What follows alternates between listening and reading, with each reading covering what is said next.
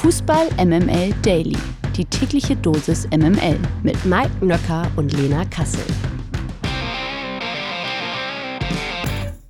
Einen wunderschönen guten Morgen. Heute ist Freitag, der 19. Januar. Das hier ist Fußball MML Daily und ähm, wie Lukas Vogelsang sagt, ich äh, muss den Hörer jetzt mal mitnehmen. Ich werde jetzt mal ein bisschen beschreiben, wie in Start die Frau mir gegenüber sitzt. Die trägt einen Hermelin, hat ein äh, Glas Champagner in der Hand und nennt sich ab sofort Lena von Kasselberger und ist die erste Podcast-Millionärin im Fußballbereich. Guten Morgen, Frau Kasselberger von Kasselberger. So viel Zeit muss sein. Ja, guten Morgen. Das hast du ja fantastisch zusammengefasst. Also mein Sympathielevel, das steigt hier minütlich. Ich wurde ja letztens jüngst, wurde ich als die weibliche Didi Hamann betitelt. Von Kasselberger gefällt mir dann doch ein bisschen besser. Dann gehen wir doch damit. Guten Morgen. Ja, finde ich auch. Guten Morgen. Wie gut, dass ich das. Und immerhin, ich habe es versprochen, ich habe das nicht mit den Schnecken erwähnt. Lass uns mal bitte anfangen.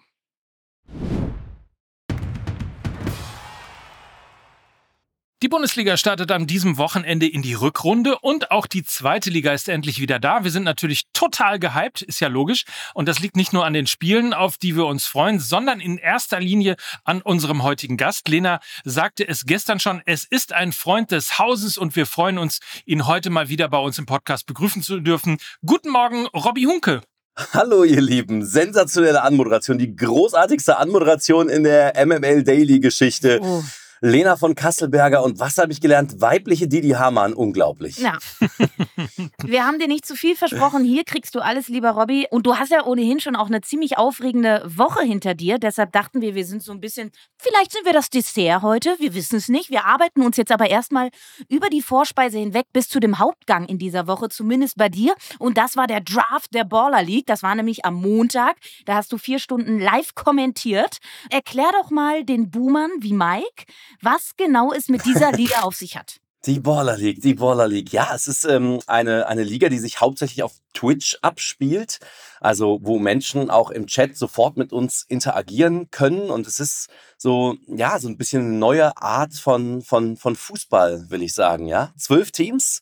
Die haben sehr prominente Manager, diese Teams. Die kommen zum Teil aus dem Fußball, also Lukas Podolski, Chris Kramer beispielsweise. Die kommen aber auch teilweise aus der Musik wie Contra K oder äh, Felix Lobrecht aus dem Podcast-Game zum Beispiel, der ist auch einer der Manager. Dann gibt es Influencer und Streamer eben wie Trimax, wie Knossi, wie Monte, also Montana Black, die da auch Manager sind. Und die haben sich eben Anfang der Woche ein Team zusammengecastet, hauptsächlich so bestehend aus Spielern, die ähm, Zweit- bis Viertliga-Erfahrung haben, sage ich mal, die aktuell vielleicht in der Regionalliga spielen oder in der Oberliga, die aber echt brutal kicken können, mhm. muss man sagen. Also ich war auch beim Combine dabei, quasi beim Casting, als aufgerufen wurde, wer kann und will dort alles mitspielen. Es sind aber auch ehemalige Bundesligaspieler äh, dabei, wie äh, Christian Clemens beispielsweise, Ex-Schalke, Ex-Köln, der also auch ein ganz normaler Spieler äh, dort in diesen Teams sein wird, oder Sascha Bigalke. Und ja, dann wird gekickt und die Jungs haben richtig Bock, das kann ich euch sagen. Also das Niveau wird schon echt, echt gut.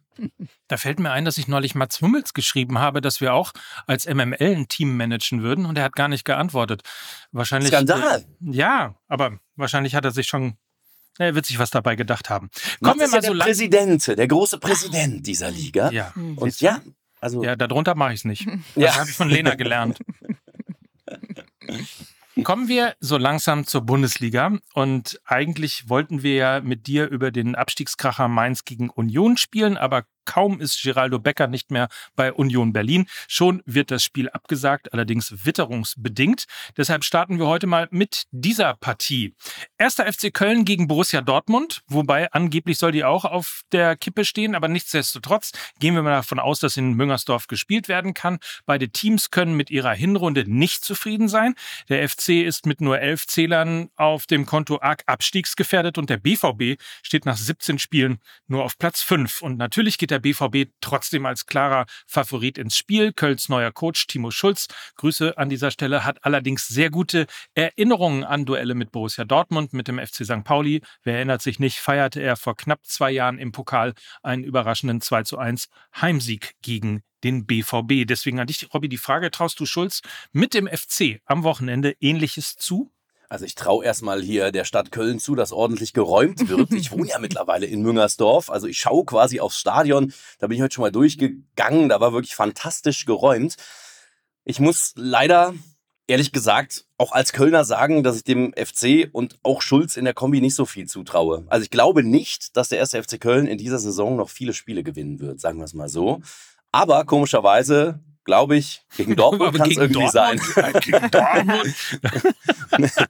also, also, Dortmund, ich meine, der Auftakt, der ne, Jahresauftakt von Dortmund gegen Darmstadt. Und du gewinnst relativ klar gegen Darmstadt und schaffst es aber irgendwie trotzdem, trotz Bender, trotz Jahin, äh, irgendwie nicht so eine Wohlfühlatmosphäre äh, zu kreieren. Also äh, wenn ich an Dortmund denke, denke ich an, an ein Team, was ich, es ist mir immer noch ein Rätsel. Über all die Jahre ist mir der BVB unter Terzic einfach ein Rätsel. Die haben mich betört diese Saison. Ich hatte das große Vergnügen, das Spiel gegen Newcastle zu kommentieren. Also in Newcastle fand ich fantastisch.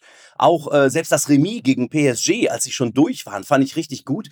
Und dann denke ich an teilweise Spiele in der Hinrunde, sorry, dass ich das sagen muss, aber wo sie sich wirklich, fand ich, gegen Leverkusen, gegen Stuttgart fast schon peinlich hinten reingestellt haben für Borussia Dortmund. Und all das lässt mich sie gar nicht greifen und gar nicht fassen und du weißt nie, welche Seite sie zeigen. Und ich glaube auch gegen Köln zu Hause also für die Kölner zu Hause, könnte es für Dortmund unter Umständen schwierig werden. Ich meine, es ist alles da, ne? Sancho ist zurück. Lena hat das äh, irgendwann mal gesagt. Das ist irgendwie wieder so ein Stück Wohlfühlatmosphäre. Hm, aber irgendwie fehlt mir die klare Strategie. Also ich, ich habe mir ein Bild versucht zu überlegen. Was finde ich ist der BVB? Und da ist mir so gekommen, so ein pubertierender Junge, der manchmal so, oder so ein spätpubertierender Junge, der vielleicht 19 ist und manchmal unglaublich helle Momente hat und ein total spannendes Potenzial offenbart und manchmal aber irgendwie bis 14.30 nicht aus dem Bett kommt, obwohl er eigentlich um 13 Uhr arbeiten muss. Woher so, kennst so, du meinen so, Sohn? wisst, wisst, wisst ihr, was ich meine? Sie machen mich manchmal fertig. Und ich weiß, ich war auch letztes Jahr ungefähr so um die Jahreszeit, durfte ich hier Gast sein. Und habe ich auch geschimpft und auch gesagt, die Champions League-Qualifikation ist in höchster Gefahr. Das sage ich auch diesmal wieder, weil mein persönlicher Tipp ist, dass vielleicht sogar eher Frankfurt noch Vierter wird als Dortmund. Wenn du jetzt vorhin schon auch Darmstadt angesprochen hast, sie haben zwar 3 zu 0 gewonnen, aber die drei Tore waren ja auch, also würde ich sagen, rein aus individueller Qualität entstanden. Und äh, wenn man die ersten 20 Minuten gesehen hat, dann ist das eventuell auch eine Blaupause dafür, wie der FC das eventuell angehen könnte. Nämlich Darmstadt hat sich nicht hinten reingestellt. Die haben die Dortmunder relativ hoch zugestellt, haben die beiden Sechser, Sabitzer und Ötschan zugestellt. Und dann ist dem BVB mit Ball nichts eingefallen, aber auch gar nichts. Und ich, nichts. Und ich glaube, ja. deshalb wird es beim FC nur über den Mut gehen. Ich glaube, sie müssen Dortmund hoch zustellen. Dann wird der Spielaufbau äh, von Schwarz-Gelb sehr, sehr behäbig, ohne Tempo, ohne Dynamik. Und ich glaube, dann ist eben auch der, der Weg zum gegnerischen Tor aus Kölner Sicht ja sehr, sehr kurz. Und da kann eben was gehen. Und ich glaube, wenn sich die Kölner eben hinten reinstellen, dann wird es zu sehr, sehr vielen 1 gegen 1 Duellen kommen. Und da haben die Dortmunder natürlich die höhere Qualität über Bino Gittens, über Jay Jaden Sancho, das sind gegen 1 gegen 1 Spieler und da wird es dann eben für die letzte Kette beim FC, glaube ich, relativ schwierig werden und von daher hochstehen. Nur so können sie gegen Dortmund irgendwas holen. Und ich bin da ganz bei dir, Robby. Wenn der FC eine Chance hat zu punkten, dann gegen fragile und wirklich volatile Dortmunder. Leute hochstehen und hoch verlieren, das ist das Motto vom 1. FC Köln an diesem Wochenende. ja, es ist wirklich, also der Kader ist wirklich besorgniserregend. Lena spricht es ja, also vom FC, Lena spricht es ja auch an, die individuelle Klasse, Bino Gittens, wow, was für, ein, was für ein Tempolauf. Aber dann gibt es plötzlich diese eine Chance von Darmstadt, die Kobel ja wieder mal herausragend hält. Geht der rein, sieht es ganz anders aus. Also mit ein bisschen Matchglück holt der FC was. Ja, und sie haben natürlich diese Hiobsbotschaften mit Waldschmidt und Selke gehabt. Vielleicht ist das jetzt auch so, und das wirst du auch wissen, wir beide sind ja Kölner, wenn du in diesem Stadion bist und da mal gewesen bist, dann weißt du, da braucht es manchmal nur einen Funken. Und sie haben natürlich jetzt dieses, an uns glaubt doch jetzt eh keiner mehr. Ja, wir haben jetzt so viel eingesteckt, wir haben jetzt äh, unseren Top-Stürmer da vorne auch nicht mehr drin. Davy Selke ja immerhin schon sechs Treffer, mehr als Niklas Füllkrug, das nur am Rande. Und sie haben nichts zu verlieren. Und das kann dann in Köln auch ganz schnell in eine ganz, ganz andere Richtung laufen und zu Hause äh, kann dann eventuell was gehen. Apropos zu Hause, wir kommen zu einer heimstarken Mannschaft. Wir kommen zum VfL Bochum. Die empfangen nämlich den VfB Stuttgart am Samstag um 15.30 Uhr. Und ja, natürlich, wenn man auf die Tabelle schaut, ist die Favoritenrolle natürlich klar verteilt. Aber ich habe es gerade angesprochen, die Bochumer sind seit fünf Heimspielen in Folge ungeschlagen. Am letzten Wochenende gab es ja ein 1:1 gegen Werder. Dennoch ist der VfL der Lieblingsgegner der Stuttgarter, so kann man sagen. Seit 13 Partien verlor der VfB eben nicht mehr gegen Bochum. Was denkst du? Bleibt das dabei oder kann der VfL den Stuttgartern zum Rückrundenauftakt irgendwie in die Suppe spucken? Was denkst du? Ja, ich bin tatsächlich echt beeindruckt von, von Bochum. Das ist jetzt auch schon ein ganzes Stück ne, zu den Nicht-Abstiegsplätzen beziehungsweise zum Relegationsplatz. Musste so auch erstmal schaffen. Und die ganz entscheidende Frage, die sich jetzt für mich stellt, auch mit Stuttgart, äh, wir haben es gesehen jetzt für die Stuttgarter zum Jahresauftakt gegen Gladbach es ist gar nicht so einfach, wenn die anderen wissen, wie gut man ist. ja, also das letzte Jahr, also das letzte Halbjahr war ja für Stuttgart einfach nur berauschend und ich habe das Gefühl, dass sie jetzt sozusagen, es konnte sich alles mal setzen zwischen Weihnachten und Neujahr, so ernst genommen werden, dass fast klar ist, also zumindest gegen Gladbach, Stuttgart ist Favorit. Das sind sie selbstverständlich auch gegen Bochum. Ne? Und die Frage, die sich mir da stellt, kann Stuttgart Favorit und ist nicht genau das der Vorteil vom VfL Bochum, wenn der VfB Stuttgart eben das Spiel machen muss? Die Bochumer finde ich echt beeindruckend. Also da lege ich mich ganz, ganz, ganz, ganz fest. Die werden gar nichts mit dem Abstieg zu tun haben. Ich finde, dass ähm, es gibt großartige Spieler in ihren Reihen, wo ich mir denke, wow, ähm, wo holen sie das jetzt her? Damit hatte ich nicht gerechnet tolle Transfers auch gemacht im Sommer, auch wenn ein paar komisch waren. Ich glaube, Letsch wollte ja dann irgendwie mit einer Fünferkette spielen, hat dann Spieler, unter anderem Wittek, äh, geholt äh, für eine Fünferkette, die jetzt aber gar keine Rolle spielen. Ist aber auch egal, denn es läuft. Ähm, ich glaube, Bochum steht genau da, wo sie hingehören. Und ich glaube, es könnte schwierig werden für Stuttgart.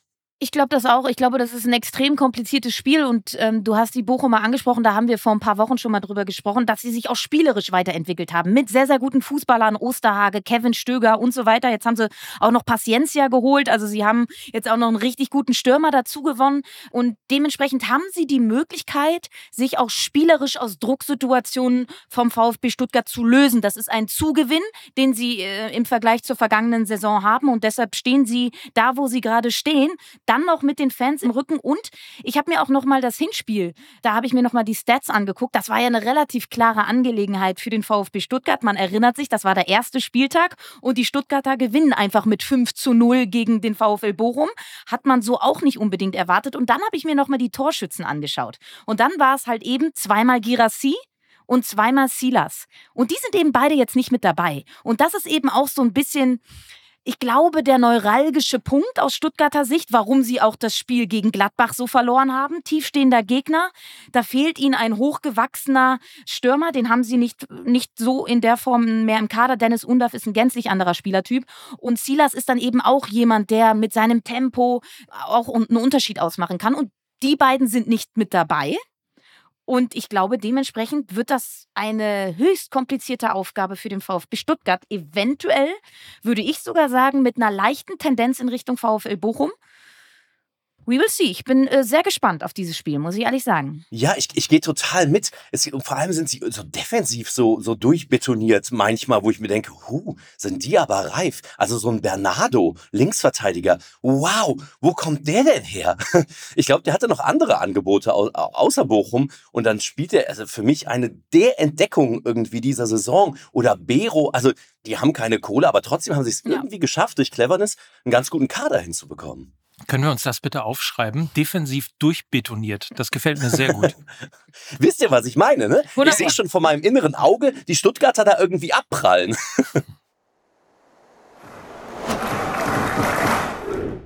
So, dann kommen wir doch mal zu einem Topspiel, wie es im Buche steht, möchte ich fast sagen. Ne? Samstagabend 18.30 Uhr, RB Leipzig gegen Bayer Leverkusen. Das verspricht richtig guten Fußball, hoffe ich jedenfalls. Herbstmeister Leverkusen ist ja bekanntlich noch ungeschlagen in dieser Saison. Und das kann natürlich auf der anderen Seite RB Leipzig nicht von sich behaupten. Erst am letzten Wochenende gab es nämlich eine Heimniederlage und zwar gegen Frankfurt. Und trotzdem, viele erwarten ein Spiel auf Augenhöhe. Also Leipzig zwei Niederlagen in Folge. Ich kann mir das gar nicht vorstellen. Aber was denkst du über diese Partie, Robby? Ich habe eine ganz, ganz klare Tendenz und die geht zu Leverkusen. Also ist jetzt vielleicht auch keine Überraschung, denn die Leipziger haben echt, ich dachte mir, okay, jetzt kommen die ins neue Jahr und werden vielleicht das irgendwie korrigieren wollen, was das letzte Spiel im vergangenen Jahr anbelangt. Aber das fand ich echt so ein bisschen, früher hatte man gesagt, glaube ich, pomadig fand ich das. wo war das Tempo? Wo waren diese zündenden Ideen, die man ja eigentlich so super gut sehen kann, oft beim, beim Team von Marco Rose? Leverkusen hingegen ist also wirklich, also es ist unglaublich. Also jetzt haben wir ja die Situation in Leverkusen, dass ein paar Spieler beim Afrika Cup sind. Da haben wir einen verletzten Victor Boniface dazu. Und trotzdem bin ich mir sehr, sehr sicher, dass das reichen wird in weiten Teilen des Winters auch, wo die Jungs vom Afrika Cup noch nicht zurück sind. Ich hatte das Vergnügen, äh, zusammen mit Patrick Helmes die Leverkusener sehr, sehr oft aber alle Spiele äh, in der Europa League diese Saison zu kommentieren. Und da haben sie ja oft mit dem zweiten, dritten Anzug gespielt. Also ohne die Jungs äh, aus dem Afrika Cup beispielsweise. Das haben sie alles schon geübt. Ja, spielt Boniface nicht, kommt Schick und sonst kommt Loschek. Und ähm, dieser Kader ist so derartig exzellent. Shoutout an Simon Rolfes zusammengestellt, dass ich mich manchmal kneifen muss. Und ich glaube, das war jetzt gegen Augsburg. Also Vielleicht ist es zu früh, aber ich dachte mir, als ich das gesehen habe gegen Augsburg, das war das Meisterstück. Denn dann gewinnst du doch noch ein Spiel so wie früher die Bayern, dann, dann kann es ja nur noch, dann irgendwann denkst du doch, okay, es läuft ja alles. Wir spielen mit der C-Mannschaft, äh, gewinnen wir in der Europa League einfach mal auf Lok 6-0 am Donnerstag oder 5-0 oder 4-0 oder wie auch immer. Und dann ist ein total verschlossenes Spiel, was du normalerweise auf jeden Fall unentschieden spielst, gewinnst du auch. Und dann denke ich mir so, irgendwann musst du denken, jetzt bist du sonst wer. Es ist natürlich, äh, wenn du jetzt schon das, das Augsburg-Spiel ansprichst, kann man das so ein bisschen. Was ist der Unterschied zwischen Leipzig und Leverkusen aktuell? Und ich glaube, wir finden unsere Antworten, wenn wir auf den vergangenen Spieltag schauen, ne? Weil äh, wir ja. haben da, darüber auch schon am Montag mal gesprochen. Wenn man ähm, sich die Partien nochmal anschaut, Leverkusen war extrem dominant gegenüber Augsburg, aber die Leipziger waren auch extrem dominant gegenüber Frankfurt. Die Frankfurter haben von diesem frühen Tor profitiert. Dann haben sie sich hinten reingestellt, ähnlich wie Augsburg. Die beiden hatten irre viele Torabschlüsse. Torschüsse. Und die Leipziger, die verpassen es, ein Tor zu erzielen, weil sie eben nicht die Finisher-Qualitäten da vorne haben, eventuell auch nicht diese Siegermentalität und das Momentum, was gerade auf Seiten von Leverkusen ist. Und die Leverkusener, die haben ein identisches Spiel, und machen dann. Copy and Paste Spiel haben wir es genannt, Copy and ne? Paste Spiel, ja. genau. Und machen dann eben dieses Tor. Und das ist der kleine, aber feine Unterschied zwischen einer sehr guten Mannschaft und einer Mannschaft, die Titelformat hat. Und ich glaube, es wird ein Spiel auf Augenhöhe, weil sie ja auch beide ihre Stärken im Umschalten haben. Also sie gehören zu den konterstärksten Mannschaften der Bundesliga. Die Werkself traf achtmal nach schnellen Gegenangriffen aus der eigenen Spielhälfte und ähm, RB siebenmal folgt direkt dahinter. Und ich glaube trotzdem, dass die Form und die Mentalität für Leverkusen spricht. Sie haben einen Weltmeister an der Seitenlinie und sie haben mit Palacios einen Weltmeister im Kader, der jetzt plötzlich entscheidende Tore schießen kann. Also von daher äh, ist das kein Hot Take. Du hast es schon äh, gesagt, Robby. Ich gehe komplett mit dir mit und sehe da auch Leverkusen vorne. Ja, ich habe einen kleinen Fetisch.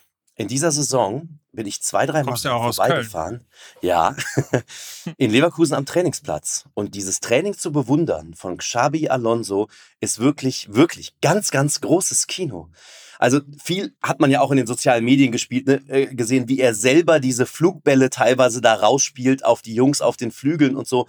Aber die Art und Weise, Lena hat es gerade angesprochen, das ist ein die Jungs auf Twitch würden Sachen sagen, ein absoluter Macher, äh, wie er die Jungs fesselt. Und ich stehe da am Tra ich habe nicht oft geguckt, wie gesagt, zwei, dreimal. Und ich denke mir, Junge, wechsel mich ein. Ich gehe für dich 120 Minuten plus neun durchs Feuer. äh, der hat die so gefangen und so vereinnahmt. Die glauben so sehr daran. Granit Xhaka glaubt gerade, glaube ich, wirklich, dass er der beste Mittelfeldspieler der Welt ist. Und gar nicht mal zu Unrecht. also, das ist schon echt faszinierend zu sehen. Sollte man sich mal angucken, wenn man in Leverkusen vorbeifährt. Vor allen Dingen die Prime Chabi Alonso, die ist ja genau quasi einhergegangen mit der Zeit, wo die Jungs, die jetzt gerade da spielen, mit dem Fußball sozialisiert wurden. Weißt du, wie ich meine? Also 2010 ja, Weltmeister, ja. Prime bei Real Madrid und Liverpool und den Bayern und so weiter und so fort. Also wir haben den alle noch so vor Augen. So, das heißt, das ist nicht so Opa erzählt vom Krieg, sondern wir haben das gesehen, was der kann, weißt du? Und deshalb hat er so diese nahbare Sprache und deshalb kauft man ihm das doch so total ab, was er da erzählt, weil er halt noch so nah dran ist und weil ein Granit Xhaka wahrscheinlich das WM-Finale 2010 noch ganz genau vor Augen hat. Und das ist, glaube ich, etwas, das kannst du nicht erlernen. Das, das wird dir kein Trainerlehrgang beibringen. So, das ist einfach so. Das, Total. Das ist Kredibilität. Wir, wir kennen ja alle so ein bisschen ja. That's it, that's it. Wir kennen ja auch alle Robert Andrich. Und Robert Andrich ist ja einer auch, der den Mund aufmacht. Und dann kommt Xabi Alonso hin und sagt, du, pass auf, du spielst jetzt Libro. und dann sagt Robert Andrich, okay, alles klar, machen wir. Ich glaube, das wäre bei anderen Trainern, Trainern nicht ganz so reibungslos gelaufen. Also die, sie können, ihn auch, können ihm auch vertrauen, ja, von der, von der, von der, von der Spielidee. Ich habe das Gefühl, wirklich alles, was er tut, hat Hand und Fuß. Also vor allem mehr Fuß, aber sehr, sehr beeindruckend. Ich bin, also das ist wirklich, das Training zu schauen und die Spiele dann sowieso und dann auch noch mit dem fitten Flo Würz. Leverkusen gewinnt gegen Leipzig. So, und wir haben gelernt, Leverkusen endlich eine Sehenswürdigkeit, die man als Tourist besuchen kann. Das Trainingsgelände von Bayer Leverkusen zu Zeiten des Trainings.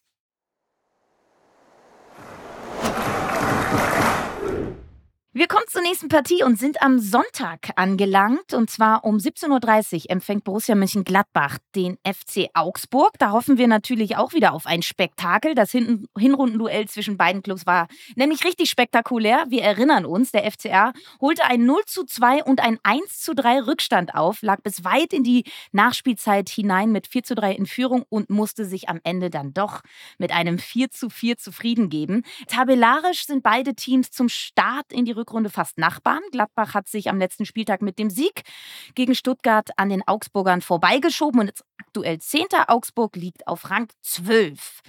So, viel mehr Tabellenmittelfeld geht nicht, Robby. Äh, sag uns, warum das Spiel trotzdem seinen Reiz hat. Und damit meine ich natürlich nicht Rocco, aber du weißt ja, was ich meine. Ach, wie schade. Ich dachte, wir könnten intensiv über Rocco Reitz sprechen. Was für eine Feel-Good-Geschichte, oder? Was für ein Typ. Ich bereue es heute noch, mich nicht durchgesetzt zu haben im äh, vergangenen Halbjahr gegenüber meiner Redaktion. Ich hatte ja auch eine kleine Twitch-Show, wo wir in meinem Wohnzimmer auf die Couch Fußballer eingeladen hatten, unter anderem übrigens auch den gerade angesprochenen Robert Andrich. Und ich wollte Rocco Reitz einladen und Rocco Reitz wollte auch kommen. Und da sagte meine Redaktion, hm, weiß nicht, den kennt keiner wir wissen nicht, ob er sich durchsetzen wird. Und ich dachte mir damals schon, meine Güte, okay, alles klar. Und dann kommt der so, also das ist ja die Geschichte in Gladbach in dieser Saison. Ich finde den Typen ganz, ganz toll. So ein Urgladbacher, verlängert, jetzt ganz wunderbar. Ich bin äh, bei Gladbach, denn ich finde, Augsburg ist die grauste Maus der Bundesliga. Liebe bayerische Schwaben, verzeiht es mir. ich habe sie gesehen hier im Stadion, unweit von meiner Haustür bei Köln gegen Augsburg äh, im, äh, äh zum Ende des Jahres. Das war meines Erachtens das schlechteste Bundesligaspiel dieser Saison. Ich finde sie ähm, so ein bisschen bieder und bei Gladbach glaube ich jetzt tatsächlich, ich hatte am Anfang der Saison so ein bisschen das Gefühl gehabt, dass Seoane irgendwie so ausgecoacht wird. Ich habe das Gefühl, das ist nicht mehr so. Und ich hasse es, wenn man argumentiert, wenn man Gladbach-Fans fragt, habe ich heute auch. Grüße an DJ Flimmy. Und ich habe da nochmal nachgeschaut. Tatsächlich muss ich sagen, sie haben wirklich in der Hinrunde sehr, sehr selten zweimal in Folge mit der, mit der gleichen Aufstellung gespielt.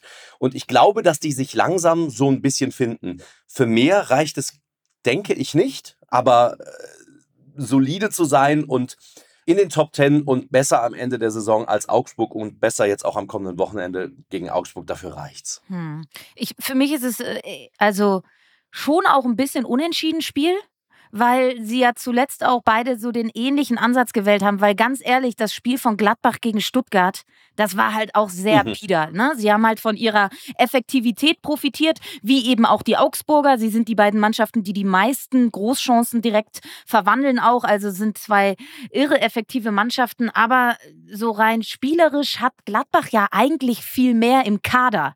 Deshalb tut das so weh, ja. wenn man diesen Ansatz jetzt gegen Stuttgart sieht. Er war wahnsinnig erfolgreich. Aber ich finde nicht, dass das der Anspruch von Borussia Mönchengladbach sein sollte, die sich qua DNA ja immer als eine Ballbesitzmannschaft sehen, was der FC Augsburg nie tun würde. Ja, die sind halt durch ihre Defensive irgendwie äh, gepolt und das ist ihre Charakterstärke und so weiter und so fort. All gut, wissen wir auch, deshalb sind sie die Unabsteigbaren. Ich glaube, äh, Jes Torup hat da schon auch nochmal noch mal ein bisschen die Zügel angezogen. Sie sind ein sehr, sehr starkes Kollektiv und ähm, glaube ich, wird richtig eklig. Und ich kann mir vorstellen, dass sie sich beide neutralisieren werden. Und ich habe irgendwie so ein Unentschieden-Gefühl bei dieser Partie. Es sei denn, es kommt Rocco Reitz und hat einen hellen Moment. Eventuell dann sieht es anders aus. Spieler. Na klar. Übrigens bei der Baller League, wir haben Oh, Hack. Ja. Ich meine, das ist schon witzig, ne? Also diese Story vom vergangenen Wochenende, da trifft er doppelt. Kleiner Insight noch von der Baller League am Montag. Äh, Chris Kramer ist ja, wie gesagt, auch einer der Teammanager. Und ähm, da habe ich dem armen Chris Kramer übrigens wirklich Unrecht getan. Er hat so ein bisschen mit Felix Lobrecht zusammen den Ball jongliert, ja. Und ich stand da so daneben und dachte mir, meine Güte, hat der Mann eine tolle Ballbehandlung und sagte, Mensch, boah, Chris, das ist aber stark. Chris Kramer dreht sich zu mir um und sagt, Robby, du vergisst, dass ich das beruflich mache. Ich, mache. ich sollte das tatsächlich können.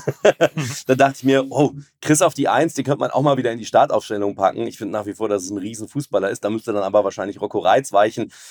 Aber du, du sprichst gerade Hack an. Ähm, irgendwie, ähm, es ist nur ein Spiel gewesen, aber so von meinem, von meinem Gefühl, was das, was das ganze Team, was das, was die, was die Energie in der Mannschaft angeht, ob Hack, ob Reiz äh, oder sonst wer.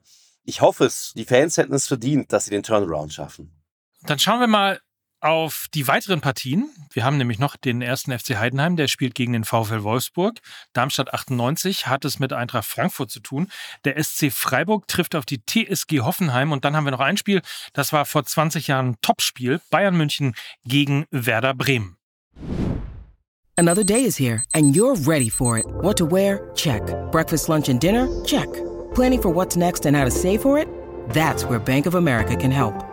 For your financial to-dos, Bank of America has experts ready to help get you closer to your goals. Get started at one of our local financial centers or 24-7 in our mobile banking app. Find a location near you at bankofamerica.com slash talk to us. What would you like the power to do? Mobile banking requires downloading the app and is only available for select devices. Message and data rates may apply. Bank of America and a member FDIC. In der zweiten sieht man besser.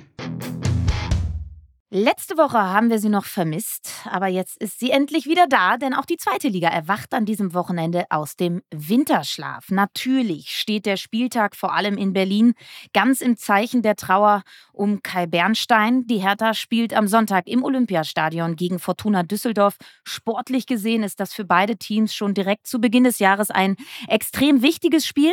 Die Fortuna zählt neben dem HSV, St. Pauli und Holstein Kiel ja zur Top 4 der Liga. Vielleicht lieber Robby, möchtest du dich jetzt hier bitte schon mal festlegen, welcher dieser vier Teams auf jeden Fall aufsteigen wird? Sind das nicht tolle, von den Namen her geile Aufsteiger? Genau die sind's für mich. St. Pauli, Fortuna Düsseldorf und Holstein Kiel. Mensch, was haben wir oft getrauert, was wir da für Namen in der Bundesliga haben, die gar nicht mehr irgendwie nach früherem schönen Fußball klingen. Aber all diese Namen, Fortuna Düsseldorf, Holstein Kiel und der FC St. Pauli sind Musik in meinen Ohren. Unglaublich schön. Fortuna Düsseldorf, ich glaube nämlich auch, dass die gewinnen in Berlin. Aber das ist ganz, also das finde ich eine ganz, ganz blöde Situation. Ich würde nur sehr, sehr ungern als professioneller Fußballer an diesem Wochenende in Berlin zu Gast sein und dann auch noch gewinnen müssen.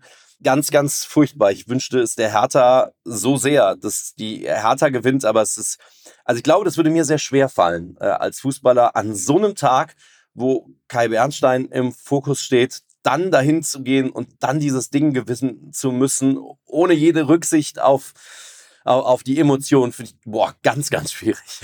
Also ich möchte den, äh, den, den, den Störchen in Kiel ja nicht zu nahe treten, aber wenn du von Musik in deinen Ohren, was sozusagen Nostalgie und Fußball und Bundesliga angeht, dann muss ja. man natürlich eigentlich erst den Hamburger Sportverein vor Holstein Kiel nennen, ne? selbstredend, aber ich bin unglaublich in dieses Stadion verliebt. Ich war da mal in der in Regionalliga-Zeiten, also als die dritte Liga noch die Regionalliga war, Regionalliga Nord. Und ich habe mich, ja, also äh, für mich ist es Musik in meinen Ohren. Es war so klein, es war so eng, die haben da auf die Banden geschlagen. Ich dachte mir, wo bin ich denn hier? Stand ewig im Stau, war schon fast in Dänemark. Da dachte ich mir, wow, das ist aber toll hier oben. Ähm, aber stimmt natürlich, ja. Aber dennoch glaube ich, dass es der HSV mal wieder nicht schafft.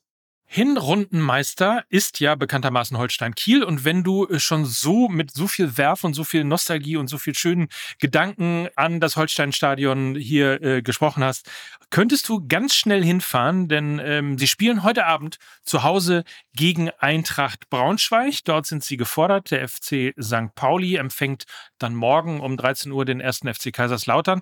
Und dann gibt es abends das äh, Topspiel auf Schalke, nämlich Schalke 04 gegen Hamburger Sportverein. So, und das klingt ja, also ich meine, Schalke 04 gegen Hamburger Sportverein klingt so sehr nach Bundesliga. Gibt's, also Fußballherz haben wir ja schon gerade gehört, geht auf bei dir, sogar bei Holstein Kiel. Ähm, das war böse, glaube ich.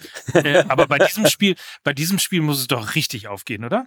Ja, total. Also ich, ähm, ich glaube auch an Schalke. Die haben ziemlich, ziemlich gut gearbeitet. Ich weiß auch, dass einige der Jungs wirklich, also Simon Terodde beispielsweise, wenn ich, der, der Typ ist, ist äh, so fit immer noch in seinem fortgeschrittenen Alter. Entschuldigung, T-Rod. Den, den, den sehe ich arbeiten beim, beim, beim Personal Trainer zusätzlich, musste alles nicht machen. Dieses ganze Schalke-Konstrukt hat sich irgendwie so ein bisschen, bisschen gefangen, finde ich. Und wenn selbst Gamer Brother, den kennt ihr ja auch, ne? Simon Schildgen, großer, großer Schalke-Fan, äh, mir beim Draft der Baller League gesagt hat, lieber Robby, ich glaube, das wird was diese Saison, dann äh, die, äh, diese Rückrunde, dann glaube ich, dann dann dann dann hat er recht. also also Schalke ist in der Lage, finde ich, ähm, an, an guten Tagen auch den HSV zu schlagen, oder? Hm. Also ich würde mal sagen, an guten Tagen äh, kann niemand, an guten Tagen der Hamburger kann niemand den HSV schlagen, nicht mal Schalke. Und ähm, ich glaube, da gibt es ein paar wenige Teams, die das auf, auf die Kette bekommen würden. Allen voran sicherlich der FC St. Pauli, weil sie einfach eben sehr, sehr schwer zu bespielen sind und sehr, sehr schwer auszurechnen sind. Aber bei diesem Spiel habe ich tatsächlich, und es kommt ein bisschen drauf an, wie man da aus der Winterpause kommt und wie es eben im Trainingslager und ähnlichem war, habe ich tatsächlich äh, HSV-Vibes für das Spiel gegen Schalke. Zumindest mal ein Unentschieden. Nicht zu vergessen, im, im Januar ist dieses Stadion auf Schalke, finde ich, auch das kälteste Deutschlands. Das zieht da so derartig durch die Arena. Also ich habe da schon im Mai gefroren, aber im Januar, boah, Puh, bin, bin froh, dass ich nicht da bin. Also, wir äh, hören ähm, Laut den Schilderungen von Robbie Hunke dürfen alle Schalker-Fans aufatmen. Das gibt jetzt also was in der Rückrunde. Und wenn man es mit Mike Nöcker hält, dann wird es der HSV am äh, Samstagabend auf Schalke richten. Wir haben aber noch ein paar andere interessante Zweitligapartien zu diesem Rückrundenstart. Äh, der Karlsruher SC empfängt den VfL Osnabrück. Nürnberg empfängt Hansa Rostock. Elversberg duelliert sich mit Hannover 96. Paderborn gegen Fürth ist auch noch eine weitere Partie. Und Magdeburg empfängt Wien Wiesbaden. Also, es ist alles wieder da. Die erste Liga, die zweite Liga, große MML, kleine MML. Und Robby Hunke war heute auch wieder da und das hat uns sehr gefreut. Vielen Dank, Robby. Vielen Dank euch. Und an euch da draußen nochmal, äh, wer es noch nicht gehört hat, der neue Podcast von Max Kruse und Martin Hanig, eine MML-Produktion. Ab sofort, Flatterball heißt er, überall da, wo es Podcasts gibt. Robby, wir entlassen dich jetzt. Jawohl. Und freuen uns, sobald du wieder hier bist und wieder zu uns kommst. Und wir halten fest, zweite Border League-Saison mit Team MML, Fußballmanager dieser Mannschaft, dann Mike Nöcker und Lena Kassel. Ist das korrekt? Naja, das ist sehr korrekt. Gibt es, gibt es, äh, gibt es eine Frau als Managerin? Ja, und zwar Selina die äh, liebe Jule Brandt. Und Selina genau, Cerci, Jule ne? Brandt im Team zusammen mit Selina Cerci, genau, Team Las Ligas Ladies. Super. Na, sieh an. Herausragend. Ja, also nächstes Jahr dann mit uns. ja. Mit Teamstößchen. Mit Teamstößchen. Jawohl, wir rufen gleich noch Mats Hummels auf dem Handy an. ja, wir, so, in diesem Sinne. Also ich sag mal so, wir würden, also Robby, das wirst du auch noch kennen, weil du warst ja auch das ein oder andere Mal beim Come Together Cup, da haben wir uns ja auch schon das ein oder andere Fässchen geteilt. Und wenn MML ja. an den Start geht, dann heißt Team MML natürlich nicht Team MML, sondern heißt so wie Lass Maranda, denn sie will ja. Irgendwie sowas. Wir schauen mal. auf jeden Fall Lukas Vogelsang wird irgendeinen coolen Namen finden, auf jeden Fall.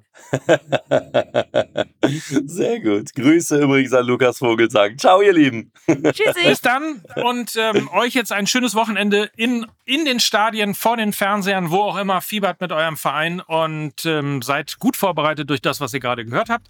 In diesem Sinne, habt ein schönes Wochenende. Montag sprechen wir uns wieder und das waren wie immer an dieser Stelle nämlich Robby Hunke, Mike Nöcker und Lena Kassel für Fußball MML. Tschüss. Tschüss. Dieser Podcast wird produziert von Podstars bei OMR.